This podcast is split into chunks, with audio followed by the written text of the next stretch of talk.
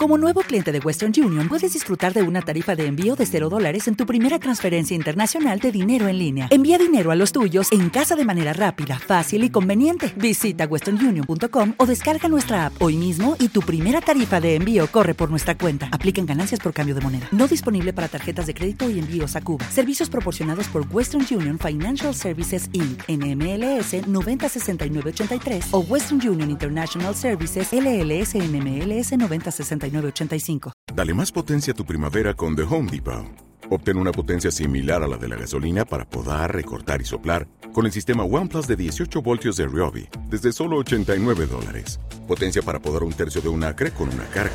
Potencia para recortar el césped que dura hasta dos horas. Y fuerza de soplado de 110 millas por hora. Todo con una batería intercambiable. Llévate el sistema inalámbrico OnePlus de 18 voltios de Ryobi. Solo en The Home Depot. Haces más logras más.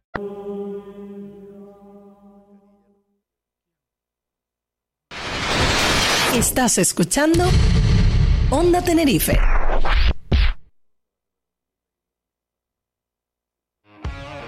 Si quieres transitar y participar de las noticias más cercanas, entra en la Carretera del Sur te invitamos todos los lunes en directo de 12 a 2 de la tarde. Y vuelve a escucharlo los lunes y los martes de 7 a 9 de la noche. Aquí, en Onda Tenerife, con Norberto Chiquet y muchísimas voces de la actualidad, incluida la tuya, por supuesto, a través del WhatsApp 646 82 30 54.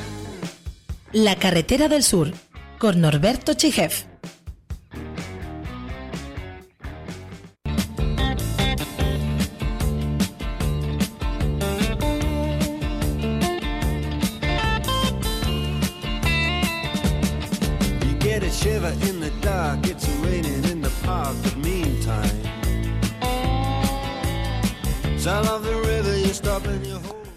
Hola, ¿qué tal amigos? Buenas tardes. Son eh, las 12 y 13 minutos de la tarde en el archipiélago canario. Hoy es 4 de julio, el día de Estados Unidos de América. Bienvenidos a la Carretera del Sur, aquí desde el Poris de Abona para todo el mundo en Onda Tenerife. Hoy vamos a hablar largo y tendido de Candelaria, porque ha sido noticia del municipio por la aprobación, eh, después de mucho tiempo, mm, estamos hablando de un contrato de 2001, prorrogado más de 10 años, eh, del concurso de residuos sólidos y limpieza viaria del municipio de Candelaria. 21 millones de euros eh, en 7 años. Sorprende un poco que se acorte. Nuevamente estos contratos suelen estar situados en torno a 10 años. Por poner un ejemplo, el del servicio de aguas en Guimar este año se ha prorrogado por 25 años. Tenemos con nosotros a, a Irán Pérez Chinea, concejal de eh, Hacienda y Recursos Humanos del Ayuntamiento de... No, Recursos Humanos no, perdón. De... También, sí, también, eh, tiene un montón de cargos. De Recursos Humanos y de Empresas Concesionarias del Ayuntamiento de Candelaria. Airán Pérez Chinea, buenos días. Buenos días, y públicas también. Y públicas. Hacienda, Recursos Humanos, Empresas Públicas y Concesionarias. Ah, también, el PERCAN, eh, entre otras cosas, y la empresa de inserción. que el Candelaria es uno de los municipios que tiene tres, dos empresas y una fundación dentro del paraguas del, ayuntamiento. 21 millones en 7 años, casi una media de 3 millones por año. ¿Es suficiente para limpiar, para mejorar el servicio de recogida de residuos sólidos de Candelaria? Hoy precisamente en Diario Aviso viene un reportaje en donde habla de que Tenerife está en la cola de la recogida de residuos sólidos. Solo el 3% de 550.000 toneladas se han reciclado en el complejo ambiental de Arico. Sí, yo creo que esa, junto con otras materias, como puede ser el saneamiento de agua, eh, es uno de los problemas que hemos tenido durante muchísimos años, unos problemas endémicos en, en la isla y bueno, parece que se están dando poco a poco los pasos para, pues para poder corregirlos, tanto a nivel de, residuos como también a nivel de, saneamiento. Bueno, que si es poco o es mucho, bueno, es una cuestión que los técnicos han determinado en su, en su estructura de costes y en, la, los pliegos técnicos, son los que han determinado que el importe de ese contrato de estas cantidades con, con analizando pues la situación actual, eh, analizando la maquinaria mínima que hay que que hay que utilizar para, para este contrato de siete años. Son siete años porque la ley de contratos así nos lo, nos lo impone, son siete años improrrogables, no podemos establecer ninguna prórroga. y la anualidad asciende a unos 3.111.000 euros. de contrato exige siete años. Entonces, el Cabildo, por ejemplo, que acaba de sacar un nuevo concurso también de recogida de residuos, lo pone por 14. Es por el periodo plazo de amortización de la, de la. Nosotros tenemos que justificar eh, técnicamente estos contratos de servicios. La duración máxima que tienen son de cinco años. Los puedes elevar más tiempo de, en función de la eh, cuando amortizas la, inversión realizada. Por eso, con los cálculos y el estudio de coste que han realizado nuestros, técnicos han establecido que lo podemos llevar a, siete años. Y, bueno, yo creo que, como decía en el pleno de la semana pasada, va a ser un punto de inflexión en, materia de recogida de residuos. Tú muy bien decías en la introducción a la entrevista pues que llevamos muchísimos años de retraso y, nos ha costado, ha sido un camino largo, todavía no hemos terminado, pero ya por lo menos vislumbramos la luz al final del, del, túnel. Como he dicho, ha sido un trayecto largo y que no ha costado. Ha sido duro, en, por determinados, en determinados momentos ha sido duro, ha sido mucha presión, pero mucho trabajo y bueno, y al final, como digo, yo creo que lo decía en el pleno de la semana pasada, eh, es un trabajo para sentirse orgulloso porque hay mucho, mucho esfuerzo y mucho trabajo detrás. Se habla de, eh, eh, evidentemente, de equipamiento nuevo, material, vehículos, contenedores, incluso se habla, como no podría ser de otra manera, a lo mejor de la posibilidad de, implementar lo antes posible el quinto contenedor, ese famoso quinto contenedor marrón, para aliviar un poco esa situación de que se siga enterrando basura y que se pueda, digamos, compostar todos esos residuos orgánicos. Pero también sorprende de que eh, el personal eh, sea tan aumente tan poco, es decir, de los 53 actuales a los 56, 53 que serían subrogados por la empresa que, gane el concurso. Tenemos que tener en cuenta una cuestión, que estamos hablando de que este contrato es de recogida de, eh, de residuos y limpieza viaria. En el actual contrato tenemos un servicio más incorporado con esos 53 trabajadores que actualmente tenemos que es el de limpieza de dependencias eh, municipales. Por Ahí va yo también, que, eso mm, al, final hubo como una, especie de, error, que se había hablado de que se iba a, mm, mancomunar todos los servicios en, ese concurso, sin embargo ha quedado fuera el, como, como, eso es una edificios públicos que desde el primer momento nosotros lo tuvimos claro, es decir, la propia ley de contrato establece su modificación. Edificios públicos, para que se entienda, son instalaciones deportivas, culturales, las propias dependencias municipales del ayuntamiento, el mercadillo, incluso el muelle que tiene la concesión, el sí, absolutamente, absolutamente la piscina que está cerrada, pero que algún día se abrirá. La tenemos puesta en el, o nuestra idea, mejor dicho, la, nuestra idea, mejor dicho, es, es, ponerla, porque como no puede ser otra cosa, de otra forma nosotros confiamos en, que acabe en buen puerto esa, esa, ese expediente también, que es un expediente complejo muy, y muy complicado. Como decía, nosotros desde el primer momento lo tenemos claro que dependencias municipales iba a ir en otro contrato, porque la propia ley de contratos eh, nos, lo imponen. Eh, si bien es cierto que, esta ley lo que te obliga es a lotizar muchísimo más los contratos, eh, no es menos cierto que para que exista, para que podamos dividir los lotes y podamos acumularlo dentro de un contrato, tiene que tener cierta vinculación y a nadie se le escapa que la limpieza viaria por un lado y la recogida de residuos, su, eh, su eh, la forma de acumularlos es mucho más sencilla que acumular dependencias municipales, que es más complicado de justificar. Por eso nosotros desde el primer momento hemos tenido claro que iban a ser dos contratos totalmente independientes. De hecho, ha salido este y como la previsión es que el contrato de dependencias municipales, por su complejidad no sea tan grande, eh, en los próximos meses también lo mm. llevaremos a, aprobación y licitación. Hombre, yo, yo, suelo ser una persona crítica en otras cosas porque la misión de un periodista tiene que ser también un poco el hecho de fiscalizar, ¿no? De alguna manera. Eh, y sobre todo en aquellos sitios donde en la oposición pues tampoco fiscaliza demasiado, eh, entre otras cosas porque no asiste regularmente a los plenos, mm, vaya por delante, es el hecho de que, oye, para los años que han pasado sin, sin nuevo concurso de basura, el, servicio no, no es tan deficitario como cabría esperar cuando estamos hablando de un municipio que ha pasado de 11.500 habitantes en el año 2000 a, a casi 30.000, 20 años después. Ya pasa, creo que pasamos los 30.000 ya.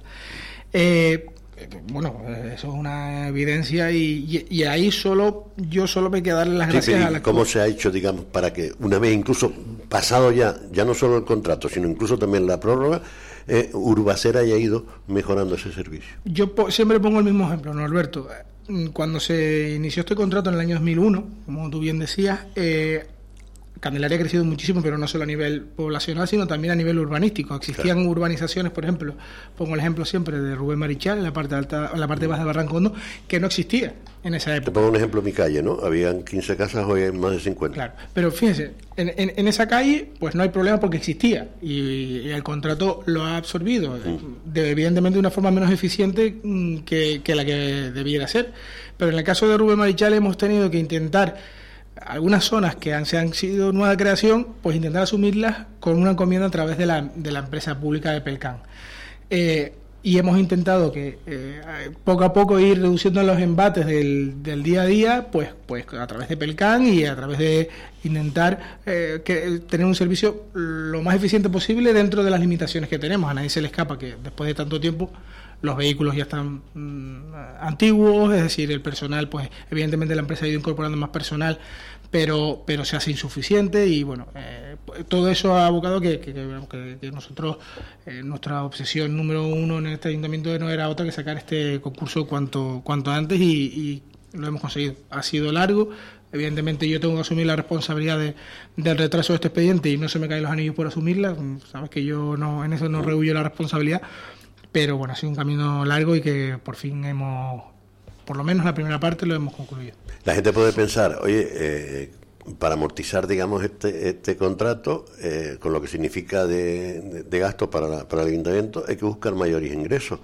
Hoy comentaba un, técnico en, residuos, eh, Alexis Santana, eh, Sicilia, perdón, de recursos cero, de, de residuos cero, perdón, que los ayuntamientos, hablando del contrato general de, firmado por el Cabildo, la nueva concesión de 14 años para el complejo ambiental, lo, que significa mejorar también ese traslado en camiones de mayor tonelaje para evitar que en, lugar de 100 camiones diarios vayan pues muchos menos al, complejo, eh, con también con mm, doblando de 8 a 16 puntos limpios y, con más plantas de, transformación. Eh, el hecho es que cada ayuntamiento aproximadamente tendría que, que le podría costar al ciudadano entre 35 y 45 euros anuales más. Me parece una exageración. Yo no soy muy amigo de hacer esos cálculos a priori. Eh, cuando hay una... Pero sí se va a incrementar la tasa de, basura. A ver, es una cuestión... Que por, situarlo a nuestros oyentes en Candelaria está en torno a 71 euros anuales. 71,50 anual, sí. Eh, estamos hablando de que, eh, evidentemente, si un coste incrementa, eh, al final las tasas tienen que, subir. Eh, la cuestión es cómo suben, es decir, este técnico, Alexis Sicilia, yo lo conozco y he hablado en alguna ocasión con él, eh, evidentemente lo que, lo que está haciendo o lo que está planteando es que la subida eh, sea en las tasas de aportación que realizan los ayuntamientos, las administraciones al PIRS. Lógicamente, ahí hay una segunda, la cara B de la, de la cinta que tenemos que valorar, que es que si los ayuntamientos hacemos bien nuestro trabajo, también lo hacen, eh, tendremos una bonificación de esa, de esa tasa, es decir, nuestra intención. Y, y este contrato que hemos aprobado va en esa línea, la de reciclar y la reorganizar nuestros residuos de forma, max, de forma eh, más eficiente. En este sentido, incorporaremos en un plazo de 24 meses el quinto contenedor, pero eso conllevará una concienciación ciudadana para que el ciudadano entienda y pueda actuar en ese sentido, en, la separación de residuos, los residuos orgánicos y la mm. fracción resto. Y eso implicará que a la hora de que el Ayuntamiento de Candelaria con sus camiones haga la aportación en el PIB se vea bonificado esa tasa, con lo que el pago de tasa que tenemos que realizar será menor. Es decir, si nosotros hacemos nuestra tarea, eh, Candelaria pagará menos tasa al, al, al, cabildo por la gestión de ese residuo y evidentemente el residuo se incrementará muchísimo menos que lo que pueda ocurrir si no lo hubiéramos hecho. Es decir, eh, el eh, Candelaria podría beneficiarse si deposita menos basura o, mejor separada en el complejo ambiental de, de Arico, pero mm, también cabría la posibilidad de que los ciudadanos podrían beneficiarse aquel ciudadano que separa mejor sus residuos y atiende mejor Eh, es muy complicado, pero como tú me, hablabas el otro día en el pleno de que eso va a estar todo digitalizado, ¿eh? que casi, cada contenedor va a ser, digamos, como, vamos, no sé si pondrán una cámara oculta para ver si sales en pijama y a, meter tu basura o no. Hay mecanismo, te explico, mira. Eh, yo decía en el pleno que son contenedores inteligentes, y sí que lo son. Cada contenedor llevará un chip de llenado que garantizará que cuando tenga una capacidad de llenado del 80% tiene que ser recogido, porque así lo establece el pliego. Es decir, no se permiten, evidentemente, ni desbordes ni un llenado superior al 80%. ¿Qué garantiza eso? Que tengamos una información en el ayuntamiento en tiempo real y podamos optimizar las rutas. Y se atenderá también esa ruta eh, con más donde más necesidad hay, más contenedores tienen que haber, porque hay algunas situaciones que no se no, una cuestión se sostiene con un contenedor. No es una cuestión de cantidad, sino una cuestión de cualidad del contenedor. Pasaremos a tener contenedores de 800 litros a contenedores de, cuatro veces su carga, de 3.200 ¿Y se va, eh, digamos, la, ruta, esa frecuencia se va a ampliar o, quedará, digamos, en ese estudio? Hemos establecido, unas, hemos establecido unas rutas mínimas. Las empresas que se presenten tendrán que cumplir esas rutas mínimas y podrán mejorarlas.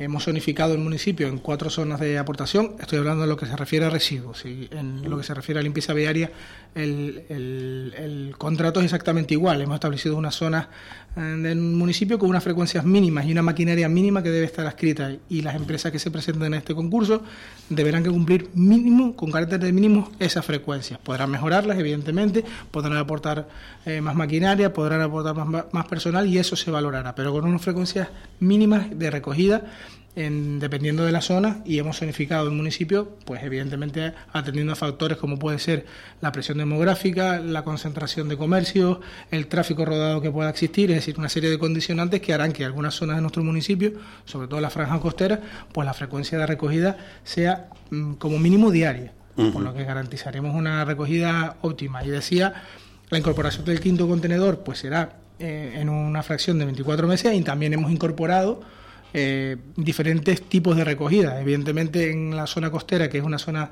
eh, digamos, más llana, podemos incorporar unos sistemas de recogida como puede ser la carga bilateral, que es más rápida y es más óptima, que en zonas de las medianías en que las pendientes son superiores al 8%, tenemos que incorporar o seguir manteniendo la recogida tradicional de, carga trasera. Eh, se ha hablado mucho en el Valle de Huima, sobre todo con el tema del polígono, de la necesidad o de la posibilidad más que necesidad de la posibilidad, incluso sabiendo que muchos ayuntamientos tienen eh, con un mismo gestor los servicios como el agua o la limpieza, eh, el hecho de mancomunar esos servicios, ¿cabe esa posibilidad? ¿A ustedes la han barajado en algún momento? Bueno, eh, se hace, creo recordar, unos...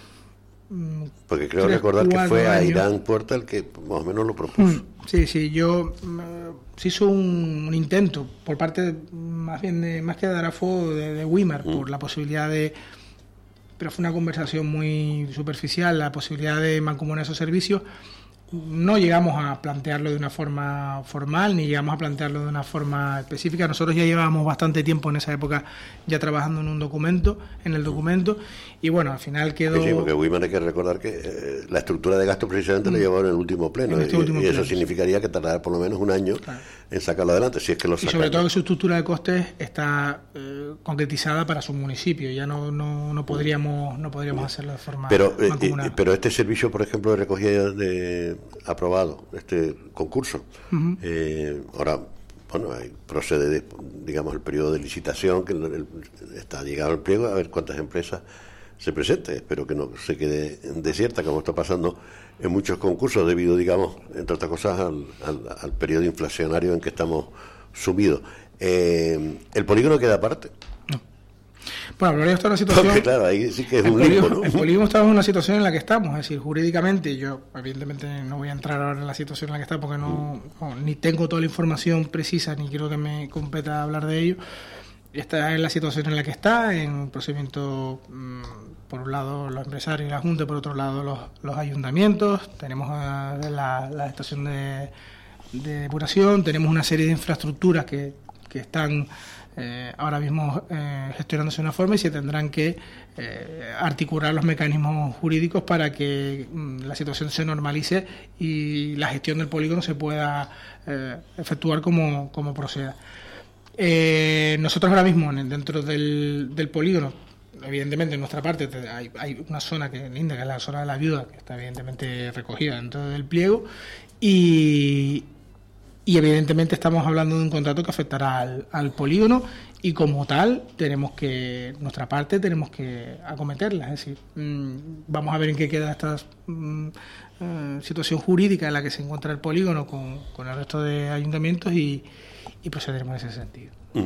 Estamos hablando del concurso de recogida de residuos sólidos y limpieza viaria, pero una semana atrás se aprobó el, presupuesto. Evidentemente, este concurso no entra dentro del presupuesto porque hay que licitarlo, ¿no? Y, está previsto que pueda empezar a funcionar en finales de año, principio, no, más a principios de 2023. Si, el procedimiento se desarrolla como en, virtud de las disposiciones legales, mm, el pleno fue la semana pasada, el jueves, mm, se tiene que certificar, posteriormente se tiene que, publicar y entre la publicación, esta mañana hablaba con la técnica de contratación y su elevación al DOWE, al Diario Oficial de la Unión Europea, pues pueden pasar aproximadamente una semana, 10 días. A partir de ahí se abre el plazo de los 35 días nosotros en el presupuesto, de hecho está en el expediente, en el expediente administrativo, tenemos que eh, reconocer una cantidad concreta para una estimación para, esto, para este ejercicio 2022. Está reconocida en el, en el expediente, mm, hemos reconocido dos mensualidades de la, de la licitación. ¿Qué ocurrirá? Que no sabemos cuánto va a tardar en, en concluir este procedimiento y en el expediente también obran los RS futuros para el resto de, años, evidentemente, para el resto de años del contrato. Evidentemente, lo que tenemos que hacer es los presupuestos municipales venideros, hacer la reserva correspondiente para afrontar este, este contrato, que repito, asciende de forma considerable respecto a la que actualmente tenemos. Bueno, eh, Ayrán, para ir terminando, vamos, eh, una cosa que se me quedó, bueno, dos cositas que se me quedaron en, el, último pleno. Eh, de aquí Mm, bueno, hace tiempo que no se habla de esto, pero sí que lo hemos tratado mucho en, este programa y en otros programas de la casa. El hecho de, que los ayuntamientos con esos ahorros tengan que pagar nada menos que el 0,5% a los bancos por ahorrar. Primero, prácticamente antes te obligaban eh, eh, a ahorrar o tener ese dinero para pagar deuda, digamos, se ha abierto la mano después del tema de la, de la pandemia y ahora los ayuntamientos están utilizando sus remanentes positivos de tesorería eh, para, para, inversiones teóricamente eh, eh, sostenibles, como, como, dice la palabra. y usted dijo en el pleno algo así como mm, hay que buscar la fórmula, dado que eso es una medida, me parece que de carácter europeo, con el tema de las entidades bancarias, no se puede, legalmente no se puede ir contra, contra esa norma, pero sí la posibilidad de que esos, eh, esos dineros que están en las distintas entidades financieras, en el caso de Candelaria, eh, buscarle una salida de rentabilidad, es decir, a través de algunos productos. Y eso como, como que suena, se, va a convertir ahora eh, mi ayuntamiento en, en, en, una especie de broker financiero. no, no, no, no, para nada. Vamos a ver. Hablo del caso de Candelaria, ¿vale? Vamos a ver, que el Candelaria podría ser accionista del BBVA, por ejemplo. o, podría tener un fondo de inversión en... Nosotros podremos actuar y podemos invertir el dinero público en aquella... Ya, decía su antecesor en mucho tiempo, Javier Rivero, que me decía, eh, eh, sin presupuesto se vive mejor, teniendo todo aquel dineral en, los bancos. Más de una vez me he hecho toda esa afirmación y yo no la comparto en absoluto. No, porque entonces ese dinero sí que sacaba interés yo, primero, es otro tiempo, eh, son otras normas y, yo no comparto que sin presupuesto un ayuntamiento viva mejor. Él vivía mejor para, no tener que aguantar a su compañero. Bueno, no lo sé. Nosotros, yo, nosotros, nosotros mm, queremos cumplir con la, con la legalidad y la legalidad implica tener que sacar un presupuesto todos los años. Eh, mientras que yo he estado aquí lo hemos sacado todos los años, salvo el ejercicio 2019, que mm, por motivos eh, no, no pudimos sacarlo, tuvimos que prorrogar pero vamos, yo, yo soy la idea como creo que la mayoría de mis compañeros que concejales de Hacienda que, tenemos que tener un presupuesto para poder dotar de crédito a los proyectos que han sido planificados. en la cuestión del 0,5% que, que como tú bien dices viene de una directiva europea y que es una norma que obliga, nos obliga a los ayuntamientos a, no, no en realidad a los ayuntamientos, sino a cualquier administración a tener y a pagar esa, ese tipo eh, por el dinero que tenemos en nuestras cuentas. Candelaria tiene cerca de 24 millones de euros en, cuentas, o sea, ya te dará a suponer el importe em, de, de esta imposición que nos están haciendo, tenemos que buscar los mecanismos para que ese dinero, que es dinero de los vecinos y vecinas de Candelaria, tengan la rentabilidad. Nosotros llevamos mucho tiempo, muchísimo, desde hace ya algunos años, en la FECAM, en la Comisión de Hacienda de la que formo parte, buscando, intentando buscar soluciones a esta cuestión, más allá de las que pueden existir, como pueden ser los dictámenes que nosotros elevemos al Estado, pero la realidad es que tenemos que buscar otras opciones. Nosotros la primera opción que buscamos fue ir moviendo nuestro dinero, o el dinero de los, como digo, cuando hablo de nuestro dinero, hablo de la, administración, de entidades en las que no te cobraban ese, esa, esa, esa tasa porque no la aplicaban en ese momento. Pero llega un momento que todo el mundo, la, todos los bancos la están aplicando. Y tenemos que buscar, y en esa línea ha estado trabajando la intervención municipal, la incorporación de ese dinero a diferentes productos financieros que nos permitan sacarle rentabilidad. Eh, yo siempre digo lo mismo, lo que no puede ser es que estamos escapando, como tú bien decías, porque las reglas fiscales están suspendidas y podemos utilizar nuestros remanentes de tesorería. Pero claro, al final, y hablo como concejal y es una opinión muy personal, no me parece o no parece justo que encima que en condiciones normales no podemos utilizar el dinero, lo que lo realmente es necesario para un municipio, sino lo que las leyes de estabilización te, te obligan, ese dinero que te, se te genera anualmente por tenerlo en un banco encima te, te estén cobrando, ¿verdad? O sea, se antoja que, que, por lo menos para mí me parece una, una situación que, que, debe, debe modificarse y debe cambiarse, pero repito, si no se puede cambiar porque estamos hablando de una normativa europea, nosotros vamos a buscar los mecanismos para que ese dinero sí nos dé rendimiento. Claro, muchos ayuntamientos que tienen evidentemente remanentes positivos, pero lo que está claro es que también hay una enorme deuda, el Estado también tiene deuda, enorme deuda que tiene el Ayuntamiento de España, que está menos que 17 mil millones eh, de euros. Pues, Ayrán, hemos hablado largo y tendido, bueno, de la oposición y quiero preguntarle, porque usted ya como en el Pleno dijo, no me quiero enfadar, hoy no es un día para enfadarse.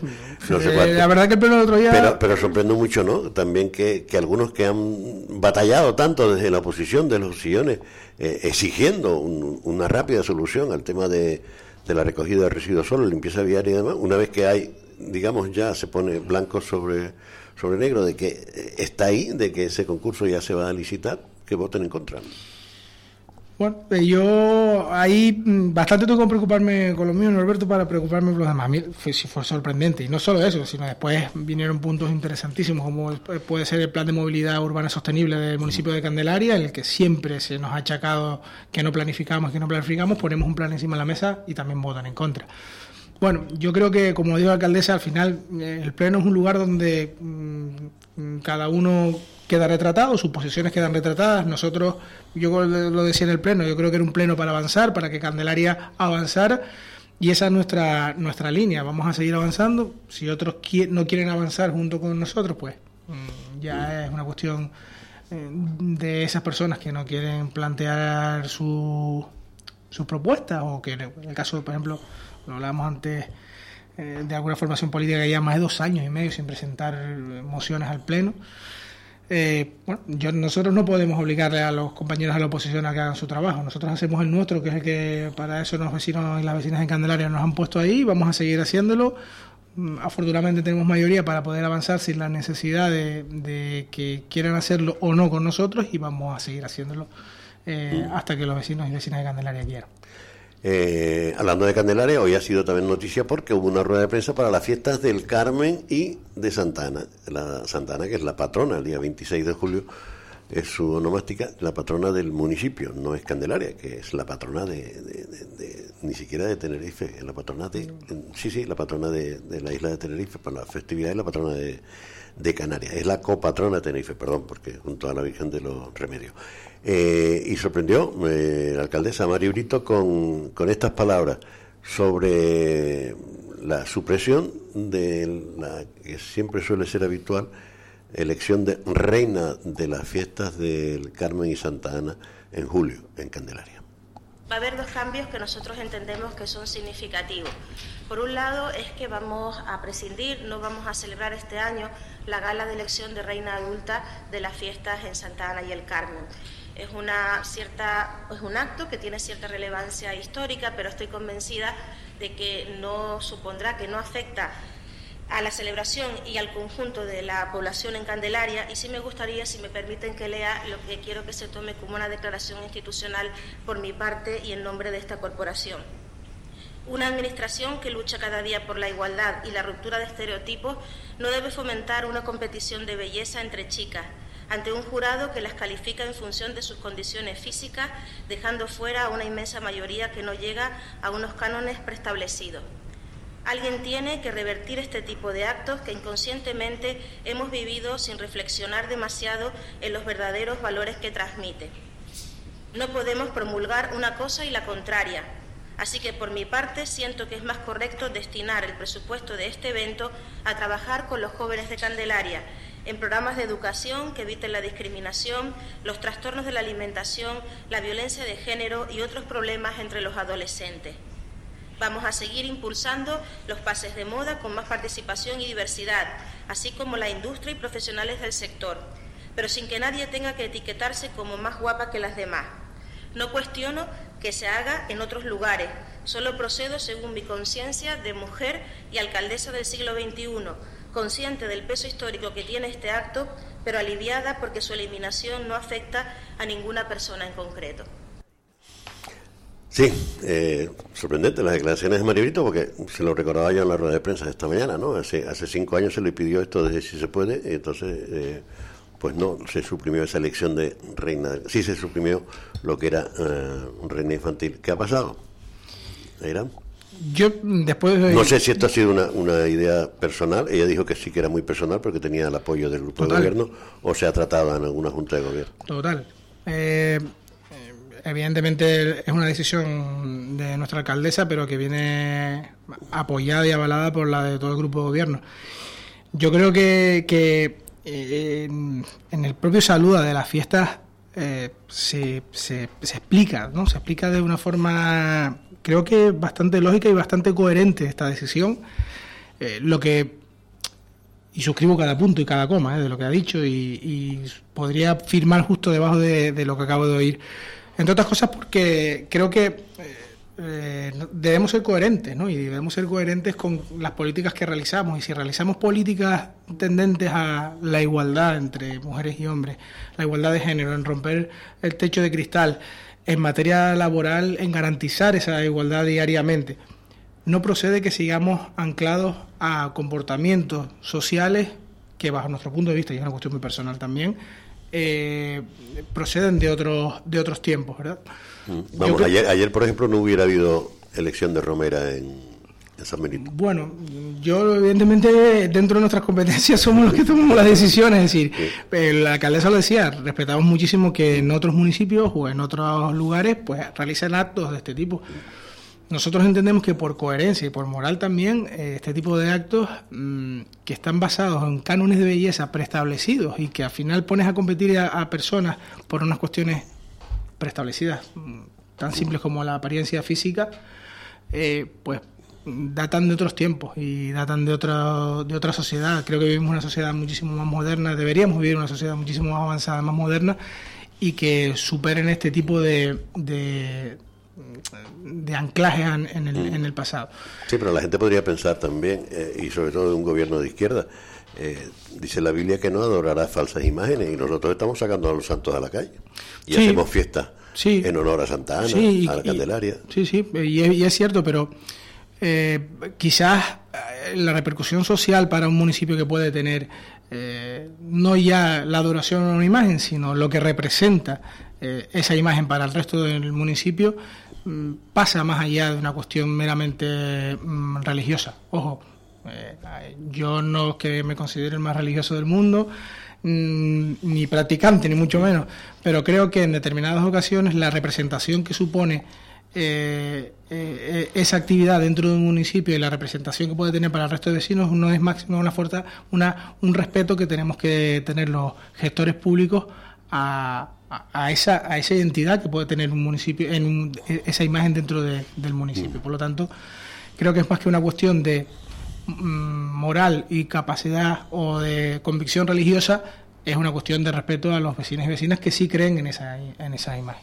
Pues sí, pues esas son las declaraciones de, de Mario Brito, alcaldesa de Candelaria y presidenta de la FECAN, que no quiere decir que esto lo vaya a trasladar a todos los municipios de Canarias, es la idea que tiene ella como regidora municipal y en su municipio pues se acabaron ya los concursos de, belleza. En un municipio, por cierto, que ha vivido un trágico fin de semana, trágico entre comillas, porque vivimos y, vivimos también para, para despedirnos también de la vida y con gente ya de, cierta edad, pero importantes en, en, un municipio como Candelaria, la figura de Dimas Coello, eh, un pintor de 87 años, eh, ejemplo, eh, incluso le da nombre a un concurso de, de arte, Álvaro de Armas, que da nombre también a un pabellón en, precisamente en Rubén Morichal, en Baracondo, y una vecina de Covesita, de una de las mayores, quizás la segunda o la tercera más longeva de, Candelaria, Julia Castro Tasos, que, que falleció ayer. Pues sí, en el primer caso, pues Dimas ha sido una figura cultural para nuestro municipio, y más allá de nuestro municipio, no lo vamos a reconocer ahora, eh, que ha sido muy importante, hijo predilecto de, Candelaria. De hecho, mm, desde su fallecimiento nos encontramos, de hecho hoy estamos también en tres días, se establecieron los tres días de luto oficial. Sí, hasta esta eh, mañana estaban las banderas a media y el cuerpo negro. Mm, y, y bueno, una pérdida mm, sensible para la cultura y para nuestro municipio. En el caso, igual que Álvaro de Armas, que ha sido un, ejemplo en el deporte, una referencia en, la lucha canaria, eh, también ha sido en el día de hoy una pérdida mm, importantísima para, y una referencia para, para muchas personas en, en, nuestro municipio. Y también la de nuestra, una de las, nuestras vecinas más longevas también. Pero bueno, como tú bien decías, es la vida. Yo, mm, yo lo firmo, evidentemente, llegar a 103 años como, como el último caso, pero bueno, al final, eh, como dice Gael, estamos de paso aquí y lo, la cuestión no es eh, lamentarnos porque nos vayamos, sino lamentamos por todo lo que hayamos dejado de hacer eh, mientras que estamos en vida. Y eso es lo que tenemos que intentar, creo, a nivel personal, ser buenas personas, eh, no hacer el bien, intentar hacer el mal y, y que cuando nos vayamos se nos recuerde por lo mm. buenas personas que hemos sido.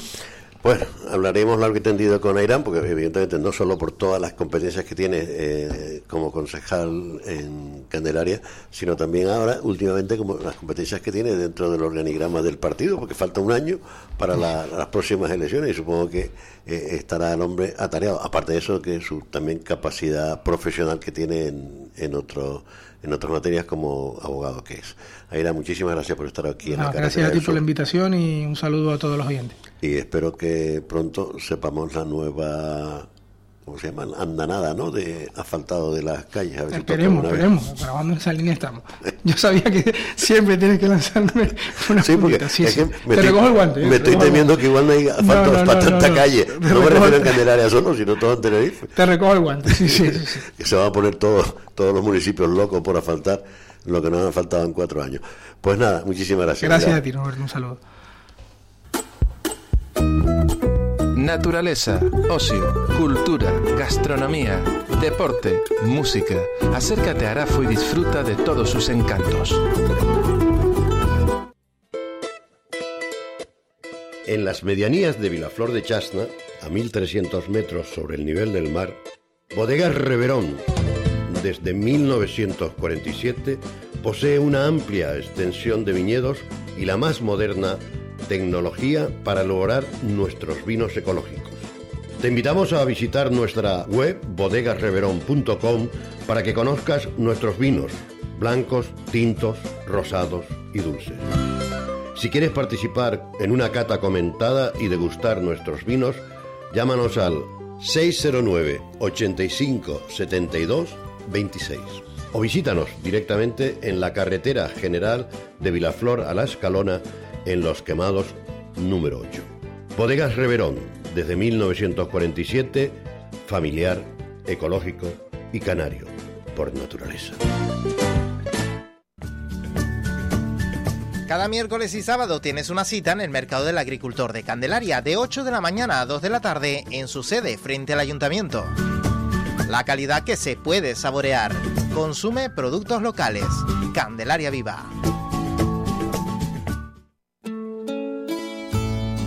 El Rosario, un municipio lleno de contrastes, con el mundo rural como seña de identidad y un litoral para el disfrute del ocio y los deportes náuticos durante todo el año. Con un mercadillo agrícola en continuo avance, donde comprar productos de kilómetros cero. El Rosario, tanto por descubrir.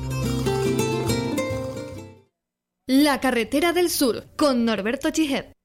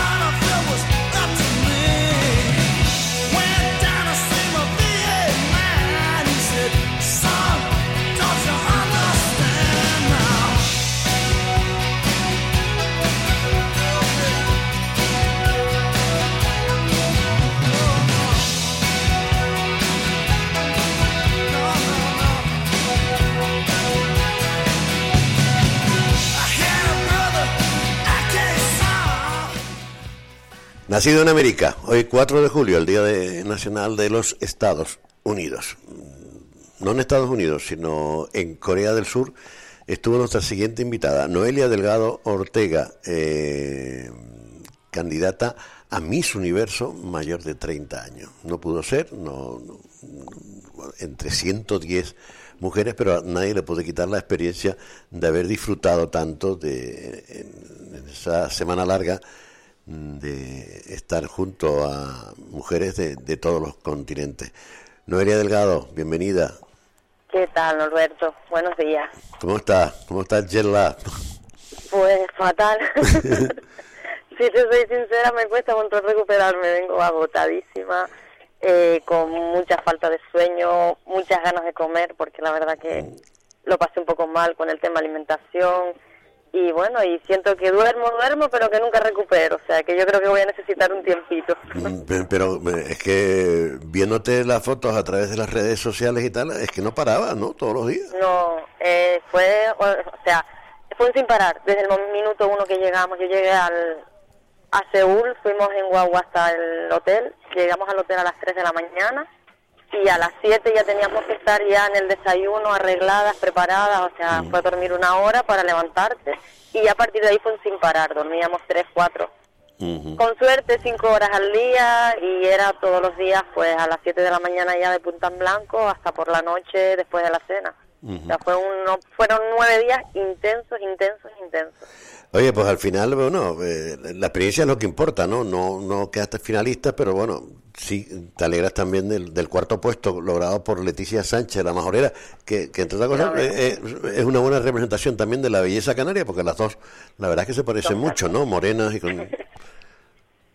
Sí, la verdad es que sí, o sea, estaba difícil, o sea, habían 110 chicas, a cuál de ellas más espectacular, en todos los aspectos, físicos como sus personas, y bueno, fue una, una dura batalla, pero la verdad que yo estoy muy contenta y muy satisfecha con lo que disfruté, cómo lo hice.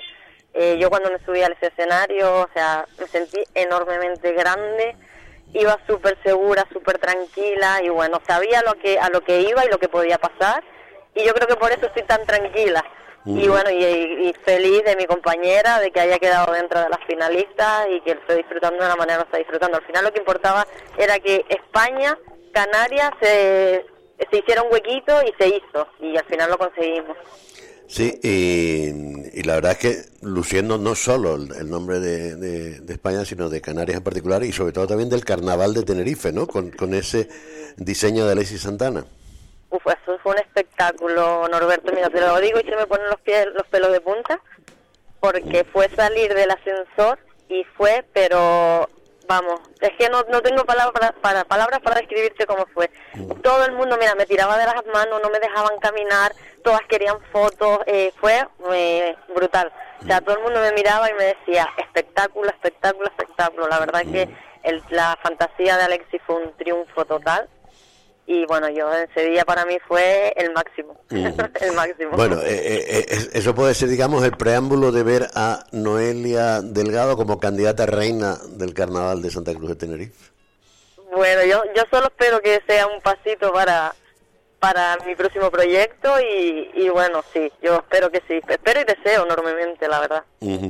Bueno, pues Noelia, simplemente queríamos saludarte, como darte la bienvenida de nuevo a tu casa, aquí a Tenerife, después de, de, esa experiencia inolvidable en, en Seúl, eh, una mujer de 40 años representando a la belleza canaria en, en Miss Universo y simplemente me quedé a preguntarte, porque hoy nos ha sorprendido la alcaldesa de Candelaria, que evidentemente lo hace como alcaldesa de Candelaria, no como la ah, presidenta de todos los municipios de, de Canarias, en donde ha abolido la, la celebración de, de elección de la reina de las fiestas, como suele ser habitual en Santa Ana, pero claro, con un mensaje en donde viene a decir poco menos que hay que acabar con estos estereotipos de belleza y de concursos eh, para mejorar la salud mental y la alimentación de, la, de las jóvenes. Es decir, tú, ¿qué tienes que decir a esto? Pues me estoy, la verdad que, Norberto, si te soy sincera, no había escuchado nada. O sea, estoy todavía un poco aterrizando y ubicándome no había escuchado nada, pero vamos, me acaba de dejar con la boca abierta. ya, ya, pero, tú sabes que es, es verdad, hay muchos partidos, eh, mucha gente que también entiende que en, el siglo XXI no, no, deberíamos estar haciendo concursos de belleza para ver competir en, mujeres o hombres o nada más, ¿no? Pero, pero yo pienso que todas las mujeres que están metidas en el mundo de, la, de los certámenes de belleza no están obligadas a hacerlo, o sea, están porque quieren y creo que nadie eh, tiene derecho a tomar la decisión de si yo quiero hacerlo o no quiero hacerlo. Es decisión mía de querer vivir la experiencia. Y no creo que si yo lo haga es porque me sienta como un títere o un muñeco que, ¿sabes?, que quieran o puedan decidir por mí, por mí misma. Entonces no estoy de acuerdo con, esa opinión, la verdad. Sí, eh, la, verdad es que sorprende. Y sobre todo, entre otras cosas, cuando lo, estamos hablando con una persona que ya está bastante curtida y suficientemente preparada, no, no el hecho de de que haya sido de nueva eh, ahora Noelia Delgado, porque estamos hablando de alguien que viene eh, de una experiencia atrás participante en el carnaval como bailarina en los danzarines, eh, es militar, sanitaria, mm, no sé. Efectivamente. Vamos, me deja, me acabo de dejar, me acabo de dejar descolocada, no había escuchado nada.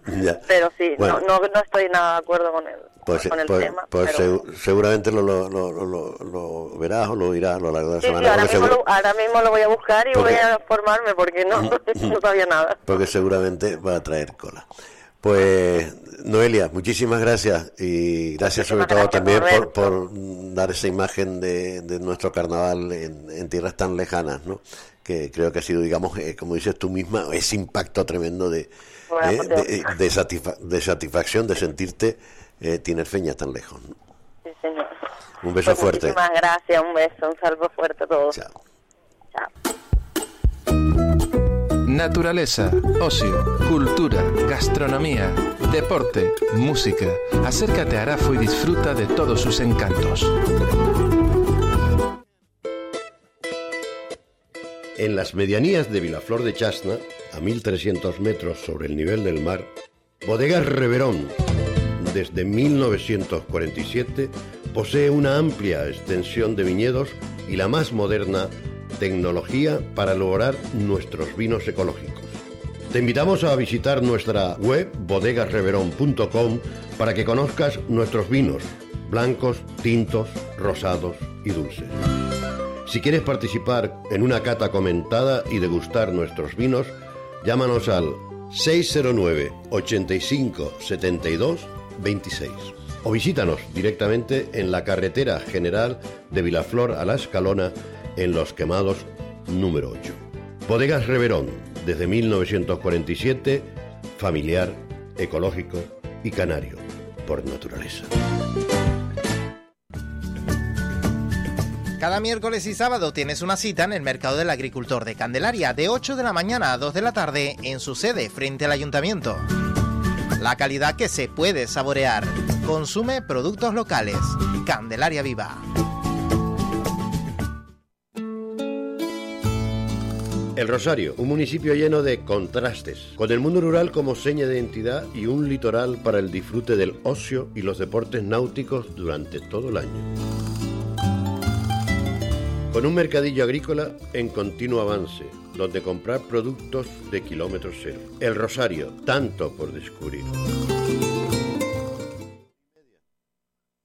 La carretera del sur con Norberto Chijet.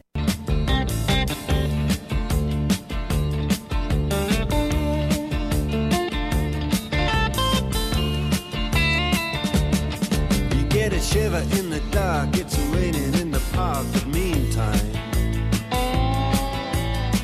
Sound of the river, you stop and you hold everything. A band is blowing Dixie, double fall time. You feel alright when you hear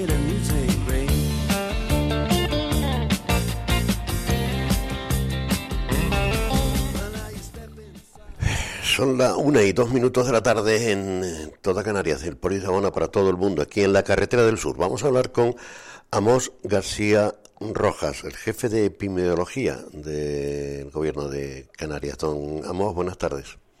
Hola, ¿qué hay? Muy buenas tardes, Alberto. Un placer estar con ustedes. Máxime cuando me pones los sultanes del swing Oh. de antes de la entrevista. Oye, no le vamos a poner a los Rolling porque usted tuvo la oportunidad, maravillosa oportunidad de poderlo ver y disfrutarlo ¿eh? en, en el Wanda Metropolitano de Madrid.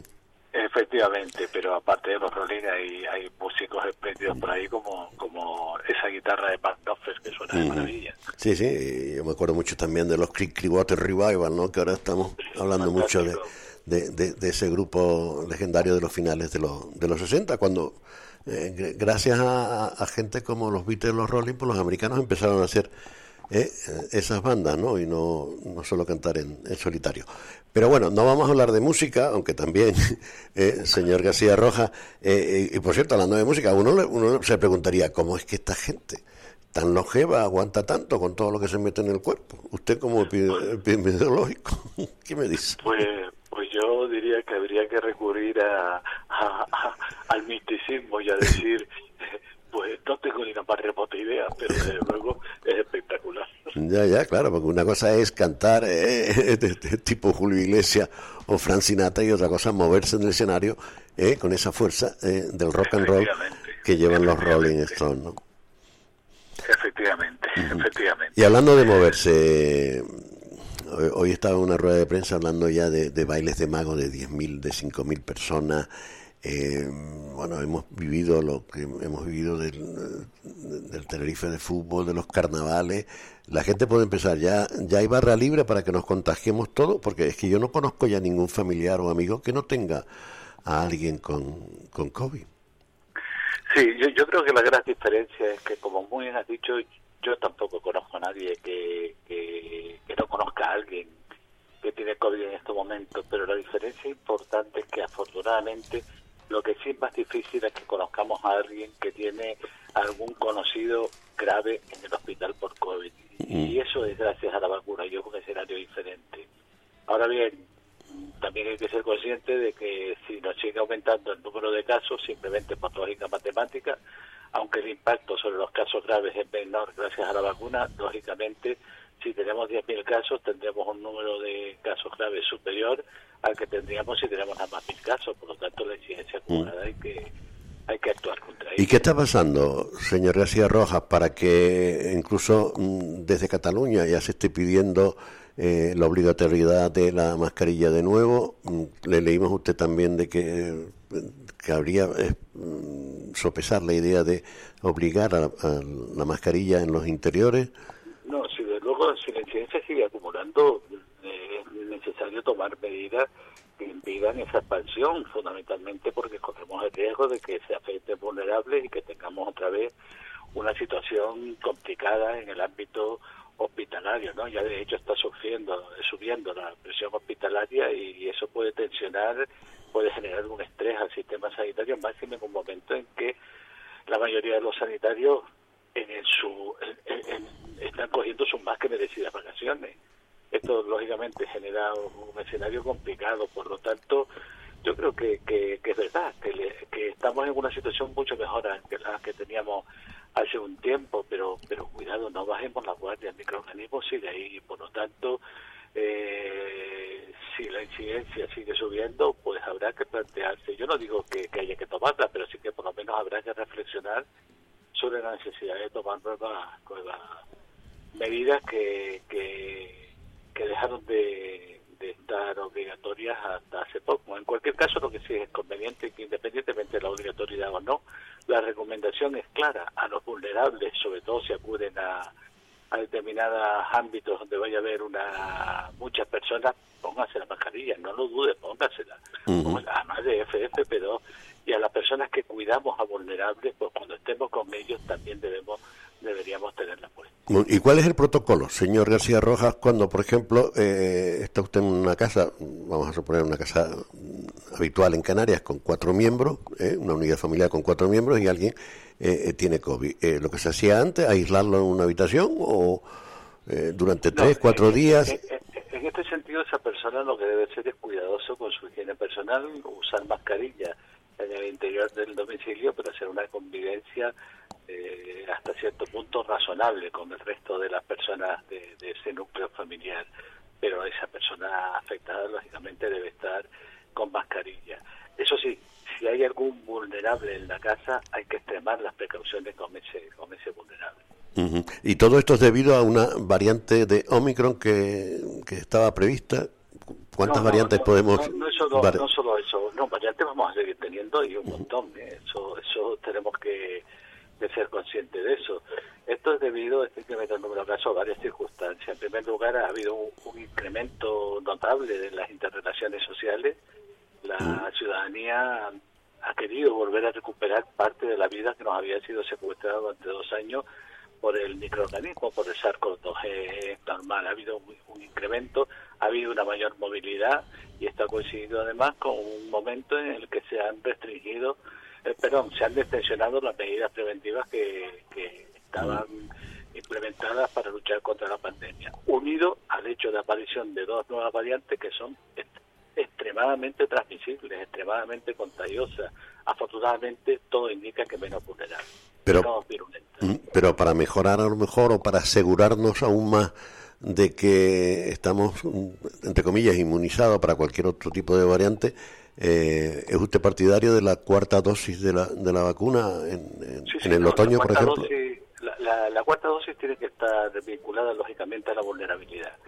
Y por lo tanto, nuestros mm, más vulnerables, que son nuestros mayores, sobre todo los más mayores, los mayores de 80 años, eh, van a tener que recibir esa cuarta dosis, eso no tengo ninguna duda, así como los, las personas que viven, los ancianos que viven en una residencia, y también los inmunodeprimidos de menos de 80 años.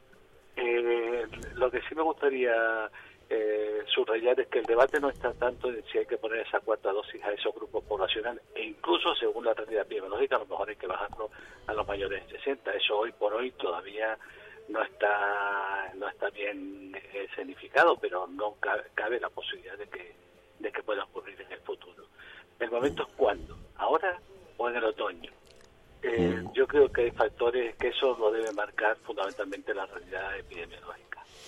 Hombre, claro, porque ahora estamos inmersos también en una especie de trasiego veraniego, ¿no? A pesar de la crisis que tenemos todos, pero estamos deseando como locos irnos a una playa o... No, no solo eso, que además, bueno, desde luego, y una fiesta. iba a ser mucho más complicado establecer la política vacunal, aunque sí es verdad que los mayores de 80 años normalmente están mucho más localizados, ¿no? Pero el problema es que previsiblemente en otoño llegan las vacunas que ya incorporan capacidad defensiva frente a estas nuevas variantes. Por lo tanto, mm, serían mucho más valiosas que y, al mismo tiempo, si vacunamos ahora, eh, cuando llegue el invierno, que es el periodo de tiempo donde se sobreentiende que más va a circular el virus, porque es un virus respiratorio, pues a lo mejor la calidad defensiva de las vacunas ha descendido. Por eso muchos defendemos el otoño, antes de que empiece el invierno. Pero eso sí, si la realidad epidemiológica sigue dándonos unas cifras absolutamente insoportables de, de crecimiento del número de casos, y es bastante probable que esto siga así porque van a seguir habiendo eh, eventos mm, multitudinarios que en los cuales va a haber un incremento de los contagios eso es claro. Este fin de semana los carnavales de aquí en Las Palmas eso es evidente. Por lo tanto la realidad epidemiológica va a ser la que marque la decisión del momento no de la necesidad, que la necesidad la tenemos clara todos, de que a los mayores de 80 y a los inmunodeprimidos y a las personas que viven en residencia hay que ponerles ese acuerdo 12. Y, y en el ranking de incidencia, para terminar, señor García Roja, ¿se, se puede saber en qué situación está eh, Tenerife o Canarias en general? Canarias, no, estamos con una incidencia elevada, de la más alta del país, eh, de la más alta del país. Es que, lógicamente, hemos tenido un número de, de, de eventos multitudinarios muy poderosos en estos últimos días y eso, lógicamente, se traduce en un incremento en el número de casos. Pero afortunadamente, repito, porque creo que es bueno dar el mensaje también en clave eh, adecuada y positiva, afortunadamente eso no se está traduciendo en un mayor número de casos graves o, o de fallecimiento. Pero eso sí, no podemos quedarnos en la autocomplacencia y entender que a más número de casos, más complicaciones va a haber seguro. Bueno, pues señora Mos, que no lo queremos mm, entretener mucho más, simplemente eh, para que todo el mundo quede tranquilo, porque estamos hablando de la COVID-19, de esta nueva variante, o de las nuevas variantes que vienen y que van a venir eh, con el, Omicron, eh, pero la gente también pregunta y dice, ¿y ¿por qué se está hablando ahora tanto de, de, de- de enfermedades que ya estaban pr- prácticamente extinguidas, como la viruela, o la viruela del mono en este caso? ¿Tenemos que temer algo o, o simplemente ser precavidos? No, estamos más hablando más de este tipo de enfermedades, eh, fundamentalmente porque funcionan mejor los sistemas de vigilancia por algo muy simple. Estas enfermedades no son nuevas, ya existían, existían en África. Lo que pasa es que empezamos a hablar de ellas cuando es la piel blanca la que resulta afectada, lamentablemente. Eh, nos olvidamos de que la piel negra ya sufría esta enfermedad desde hace, desde hace bastante tiempo. Pero no nos llegaba a nosotros, a los países desarrollados, cuando nos empieza a llegar a nosotros, cuando nos preocupa. Y qué pena, y qué pena, porque si se hubieran implementado medidas de intervención vacunales en los países que, que por ejemplo, tienen la viruela del mono, posiblemente el impacto en nosotros hubiera sido eh, prácticamente ninguno o barísimo. Pues nada, nos quedamos con, con esa observación, señor García Roja. Amos García Roja, muchísimas gracias por estar aquí hoy en la carretera del sur. Un abrazo fuerte. Nada, un abrazo. Hasta luego, buenas tardes.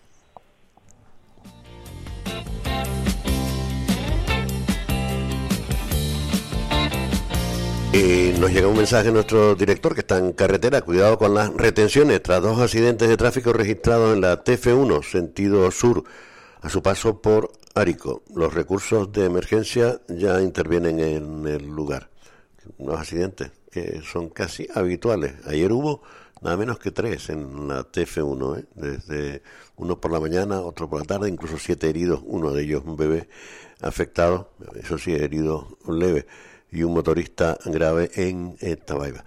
Los accidentes de, de todos los días. Las colas habituales, pues se suman también que cada vez que hay alguna colisión, pues nos quedemos medio enganchados o parados o atascados en nuestras principales vías, ya sea la TF5 o en este caso la TF1, aquí al lado, en Arico.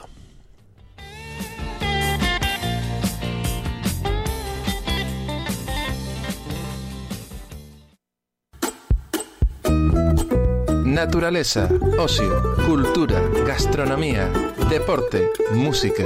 Acércate a Arafo y disfruta de todos sus encantos. En las medianías de Vilaflor de Chasna, a 1300 metros sobre el nivel del mar, Bodegas Reverón, desde 1947, posee una amplia extensión de viñedos y la más moderna tecnología para elaborar nuestros vinos ecológicos. Te invitamos a visitar nuestra web bodegasreverón.com para que conozcas nuestros vinos, blancos, tintos, rosados y dulces. Si quieres participar en una cata comentada y degustar nuestros vinos, llámanos al 609 85 72 26. o visítanos directamente en la carretera general de Vilaflor a La Escalona en Los Quemados número 8. Bodegas Reverón, desde 1947, familiar, ecológico y canario, por naturaleza. Cada miércoles y sábado tienes una cita en el Mercado del Agricultor de Candelaria de 8 de la mañana a 2 de la tarde en su sede frente al ayuntamiento. La calidad que se puede saborear. Consume productos locales. Candelaria Viva. El Rosario, un municipio lleno de contrastes, con el mundo rural como seña de identidad y un litoral para el disfrute del ocio y los deportes náuticos durante todo el año con un mercadillo agrícola en continuo avance, donde comprar productos de kilómetro cero. El Rosario, tanto por descubrir. La carretera del sur, con Norberto Chijet.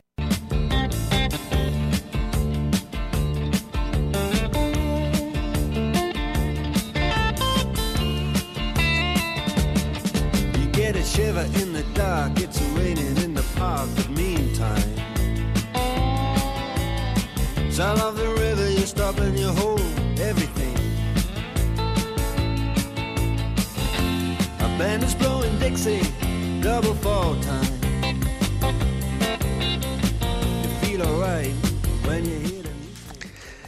Hemos hablado de, muchas cosas, pero mm, está claro que la cuarta vacuna viene caminando, ¿no? Y incluso la posibilidad de, de esa mascarilla obligatoria en, en, interiores. Hay algunos que se las ponen ya hasta en exteriores.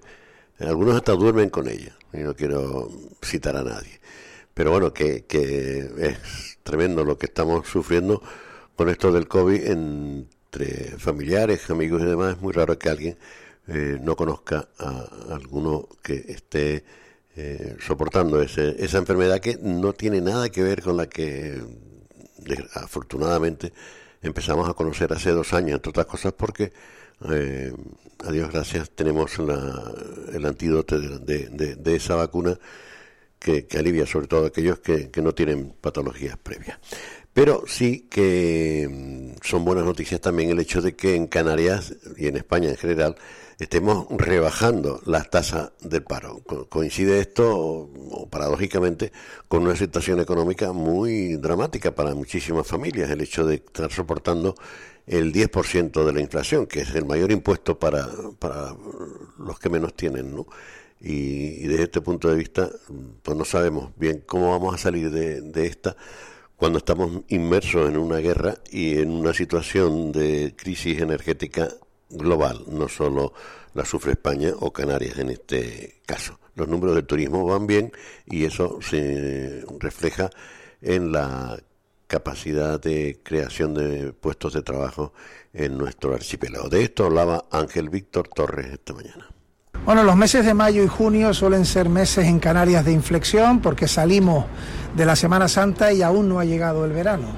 Por eso suelen ser los meses peores y sin embargo el mes de junio significa, ha significado 3.500 personas menos en el desempleo en Canarias y 7.000 nuevas contrataciones, hasta el punto de que en las nuevas contrataciones Canarias lidera en el conjunto de todas las comunidades el mejor dato frente al año anterior. Más de un 40% más de contrataciones en Canarias en el mes de junio del año 22 que las que teníamos en el mes de junio del año 21. Y esto lo que demuestra es la fortaleza y la robustez de la generación económica en Canarias meses después de la invasión de Ucrania. Y teniendo en cuenta todo ello, también invita a que en los próximos meses, ese verano que está a punto de empezar y la temporada alta, sean también, si se mantiene la tendencia, meses positivos para la generación de empleo, para el rebustecimiento de la economía de Canarias y la reactivación. Esperemos que cuanto antes acabe esta invasión, eso es lo que todos deseamos, los precios también se puedan regular, que acabe la inflación, que se normalice. Esos son amenazas verdaderas, pero cuando hay amenazas, la manera que tenemos para enfrentarnos es si somos fuertes o no. Y se está demostrando con los datos de junio, llevamos bastantes meses así, que Canarias tiene una fortaleza económica y yo me alegro porque un solo parado menos ya es un motivo de gran alegría, igual que hay que seguir trabajando por quienes siguen en el desempleo y por tanto aún quedan 190.000 personas en Canarias. Cierto que no teníamos estos datos desde hace más de 15 años, tan pocos parados, y nunca hemos tenido a tantas personas trabajando como las que tenemos en estos momentos en Canarias. Hay que ayudar a la siesta de la compra para que se pueda llegar a final de mes. En eso estamos trabajando con medidas del Gobierno de España, también del Gobierno de Canarias, pero han sido buenos los datos del mes de junio y me alegro por quien ha conseguido un trabajo y espero que pronto sean los que aún siguen en el desempleo y también me alegro que tengamos más contratos que los que hemos tenido pues, en los últimos años en Canarias en el mes de junio. Pues bien que nos alegramos, ¿no? De que eh, al menos una noticia económicamente hablando eh, positiva, porque ya lo he dicho, eh, estamos soportando ese 10% de, de inflación que tienes a todo el mundo hablando solo con el tema de, de, la subida, sobre todo en esta época veraniega, pues del transporte, de la energía, de la cesta de la compra e incluso también, y, hay que, mirar cómo están los, los apartamentos y los, y los hoteles, eh, los alojamientos, ¿no? Pero vamos a hablar con alguien que, que lleva tiempo también viendo las cosas positivas, porque el valor y el reconocimiento de GESPLAN en los últimos tiempos ha subido. No sé si por la presencia o no de Agoney Piñero al frente de, esta empresa pública canaria o porque la situación de, muchos ayuntamientos hacen que el GESPLAN pues eh, tenga cada día más trabajo. Don Agoney Piñero, buenas tardes. Hola, buenas tardes a todos. ¿Qué tal están? Muy bien, ¿y vos? Muy bien, muy bien. Aquí por Gran Canaria con un poquito de, bochorno. Sí, viajando entre viajando entre isla e isla, ¿no? Eso es lo que tiene ser eh, director de una empresa tan importante como Gesplan, ¿no? Sí, la verdad que sí. Pero bueno, no, no queda otra, movernos y para buscar, eh, como bien estaba escuchando ahora el presidente, pues intentar que apaciguar, ¿no? Esta lista tan alta de desempleados que hay, ¿no? Ahí estamos. Eh, Agoney Piñero es el eh, director de, gestión y planeamiento territorial y medioambiental de la empresa GESPLAN. Eh, ustedes han empezado ahora a hacer una nueva selección de personal. ¿Es que se han quedado cortos eh, con todas las tareas que le encomiendan? No, hombre, quedarnos cortos no. Sí es verdad que con esto de la reforma laboral que entró a principios de año, pues sí es verdad que nos vimos en una situación muy delicada, ¿no? Se acababan los, como bien sabe todo el mundo, o, alguien no, sí es verdad que se nos acababa el tema de, o se acabaron las contrataciones por obras y servicios, ¿no? Eso para nosotros no es perjuicio, porque es verdad que nosotros, pues sin esos tipos de contratos no podíamos seguir contratando personal, ¿no? Sí es verdad que nos dejaron hasta el 30 de marzo eh, realizar esos tipos de contratos, pero claro, es que mi, mi miedo no era que al final de, si no se solucionaba toda este, esta problemática, pues a partir de hoy mismo, pues se quedaban más de 700 personas o familias en el paro, ¿no? Y eso sí que me preocupaba muchísimo, la verdad que me preocupaba muchísimo porque como está hoy en día eh, esta situación, pues 700 familias más al paro, pues hubiera sido un grave problema, ¿no? Y entonces, bueno, pues al final nos dan una solución que era hacer un plan estratégico, lo, lo, así como dos, dos, dos meses y algo, nos ponemos a trabajar y lo conseguimos tener en dos semanas. Desde aquí, en Alberto, darle las gracias tanto a mis técnicos como a los técnicos de Hacienda, porque este este plan estratégico tenía que ser aprobado en un gobierno, que gracias a Dios fue aprobado el jueves pasado, pero tenía que ir en, conjunto, no en paralelo con la Consejería de Hacienda y la Consejería nuestra a la que pertenecemos, que todo el mundo sabe que es Transición Ecológica y Cambio Climático. Fue unos trabajos de lunes a domingo, incluso de noche, de los técnicos, de nosotros también, porque consensuar una, un, aparato estratégico, como te explicando, eh, índole, pues es, muy complicado, ¿no? Y bueno, pues es normal, ¿no? Y cuando hay muchas cabezas eh, pensantes, pues cuesta llegar a un consenso que gracias a Dios y todos sabíamos que éramos positivos y llegamos, ¿no? Y como bien he dicho antes, pues eh, ya fue aprobado el jueves pasado y gracias a eso, pues es verdad que hemos logrado que, estas cifras de, personas que se quedan paradas pues no, no queden, ¿no? Eh, y, eh, pues claro, estamos hablando de que muchos de los empleos que, que gestiona GESPLAN pues son temporales, ¿no? Y claro, y, ahí puede chocar con esa ley, la, reforma laboral y la ley de contrataciones, ¿no? fíjate que nosotros, por ejemplo, con todo el trabajo ahora mismo, el volumen que tenemos estructurado en la empresa, estamos hablando que tenemos 2.400 nóminas mensuales. Cuando nosotros entramos habían 600, o sea que casi casi, o, o, no, eh, o sí, las hemos cuatriplicado. O sea, la cifra es muy, eh, ha sido muy alta. Y solo teníamos eh, hasta ahora 96 personas en la estructura para llevar la empresa. Es muy imposible. Yo desde que entré ha sido cerca de tres años, vi que eran casi, si en aquel momento con 600 personas en nóminas era casi imposible llevarla con 96, pues con 2.400 es, imposible.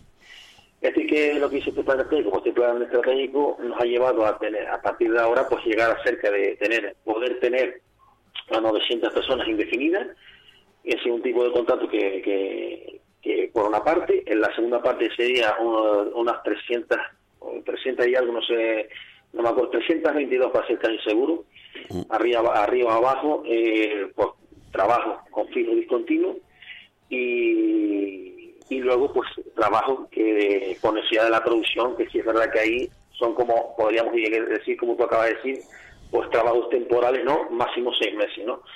Con todo eso, pues con eso sí es verdad que con este plan que, hay que recordarlo, es un, un, informe, un IP que lo llamamos, abreviado, que solamente es de 2022 a 2024, ¿sabes? Porque es lo que yo, yo, que yo le, recalco a ellos, ¿no?